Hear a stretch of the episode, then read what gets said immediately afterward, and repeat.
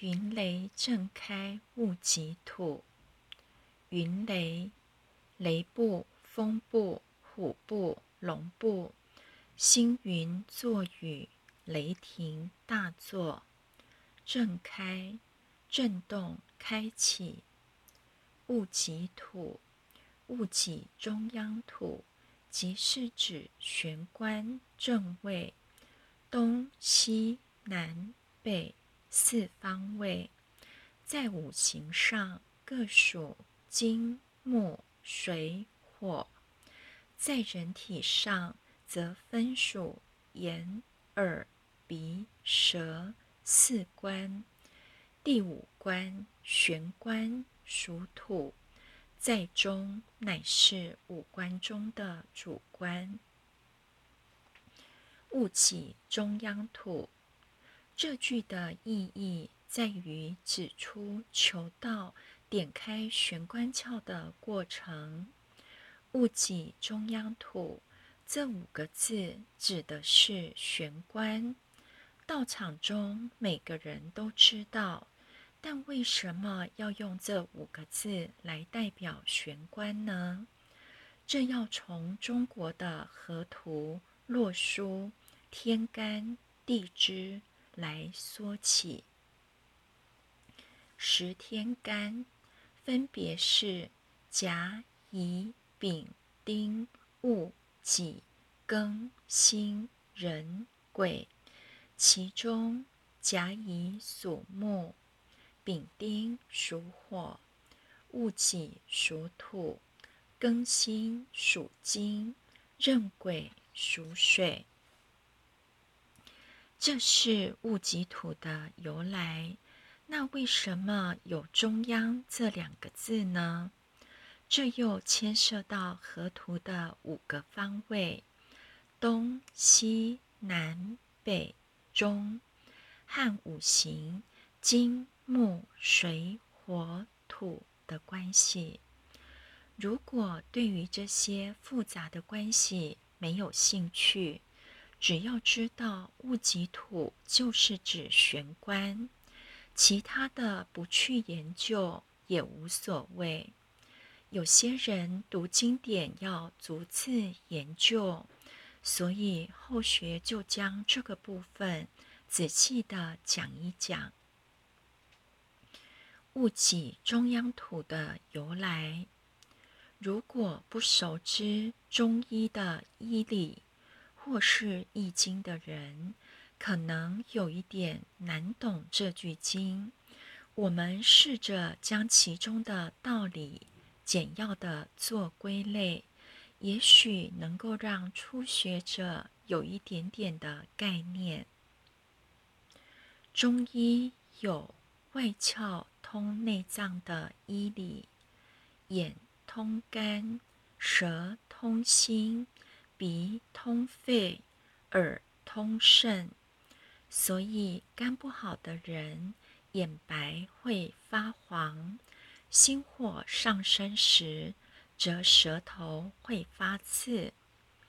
天干甲、乙、丙、丁、戊、己、庚、辛、壬、癸与五行金、木、水、火、土及内脏外窍的关系。甲乙属木，内脏属肝，外窍属木；丙丁属火，内脏属心，外窍属舌；戊己属土，内脏属脾胃，外窍属玄关；庚辛属金，内脏属肺。外窍属鼻，壬癸属水，内脏属肾，外窍属耳。再谈河图的五个方位与五行之间的关系：金在西方，木在东方，水在北方，火在南方，土在中间。河图和天干加起来。甲乙五行属木，在东方，外窍属木；丙丁五行属火，在南方，外窍属蛇；戊己五行属土，在中央，外窍属玄关；庚辛五行属金，在西方，外窍属鼻；壬癸五行属水，在北方，外窍属耳。这就是戊己中央土的由来。至于戊己中央土和我们玄关的关系，戊己五行属土，在中央，外窍属玄关。眼、耳、鼻、舌四关，分属金、木、水、火。玄关属土，在中央，是主关。道家又称主窍，乃诸窍之主。主窍若开，万窍齐开，上通神明，下应人心。吕先祖曰：“光回主窍，万神安。”所以，开玄关是一件非常重大、神圣、影响深远的大事，改变求道人生生世世的命运，影响求道人的九玄七祖，甚至影响到整个族群、国家、人类的命运。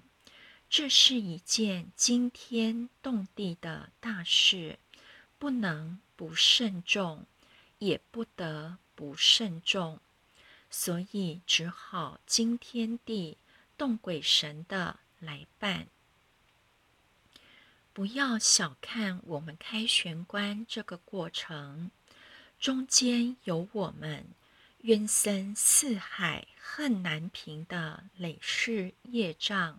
阻挠，所以一定要经过诸天仙佛来护谈，诸佛菩萨一起发动，雷部、风部、虎部、龙部，星云作雨，雷霆大作，震开戊己土，把戊己中央土这个通天窍打开。虽然只有三寸之深，却有万里之遥。不要以为得道轻轻松松，办道可是千辛万苦。我们轻轻松松的到佛堂求道，仙佛可是忙得很啊！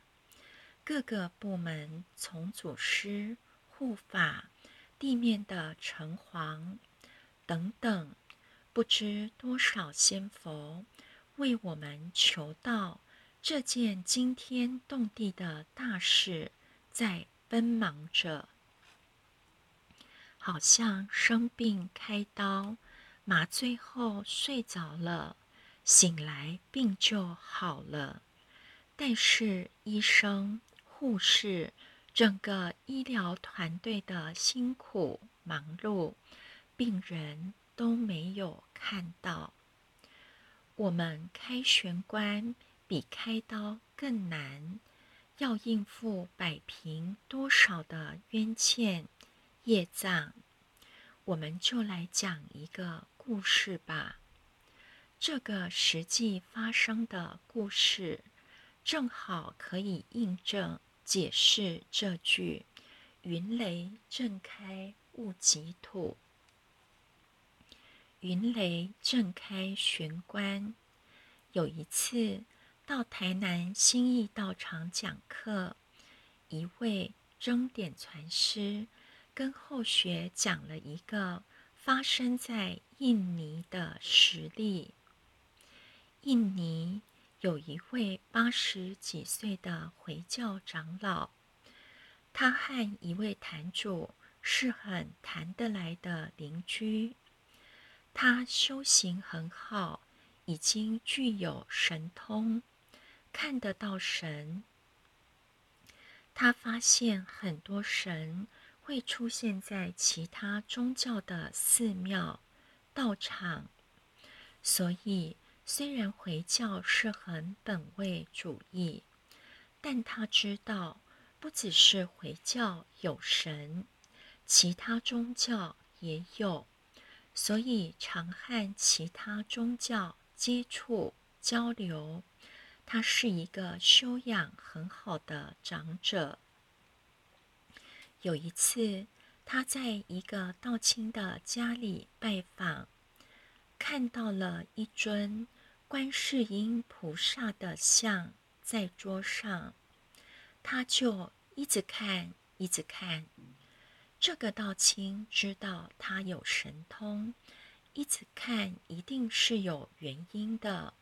于是问他：“你究竟看出了什么呢？”长老反问这道亲：“你这佛像是要做什么的？”道亲说：“这个佛像是下个月我要开设佛堂用的。”长老说：“这不是一般的佛像。”这神像里面有神。道清问：“您怎么知道这里面有神呢？”长老说：“当然知道，这神还会说话，还对我笑。”道清好奇的问：“那神讲些什么，笑些什么呢？”长老说。神笑我什么都不知道。这位回教长老很好奇，观世音菩萨嘲笑他什么都不知道，所以决定在开佛堂的那天，一定要来看看，究竟有什么是他所不知道的。开设佛堂那天，他真的来了。但是他不能够进佛堂去参观，因为佛堂要办道。道清想要渡他求道，他说：“你不要害我，我在回教是长老，我如果改信其他的宗教是犯法的，甚至会被刑罚。”最终可能还要被处死。道清只好请他在佛堂楼下坐一下。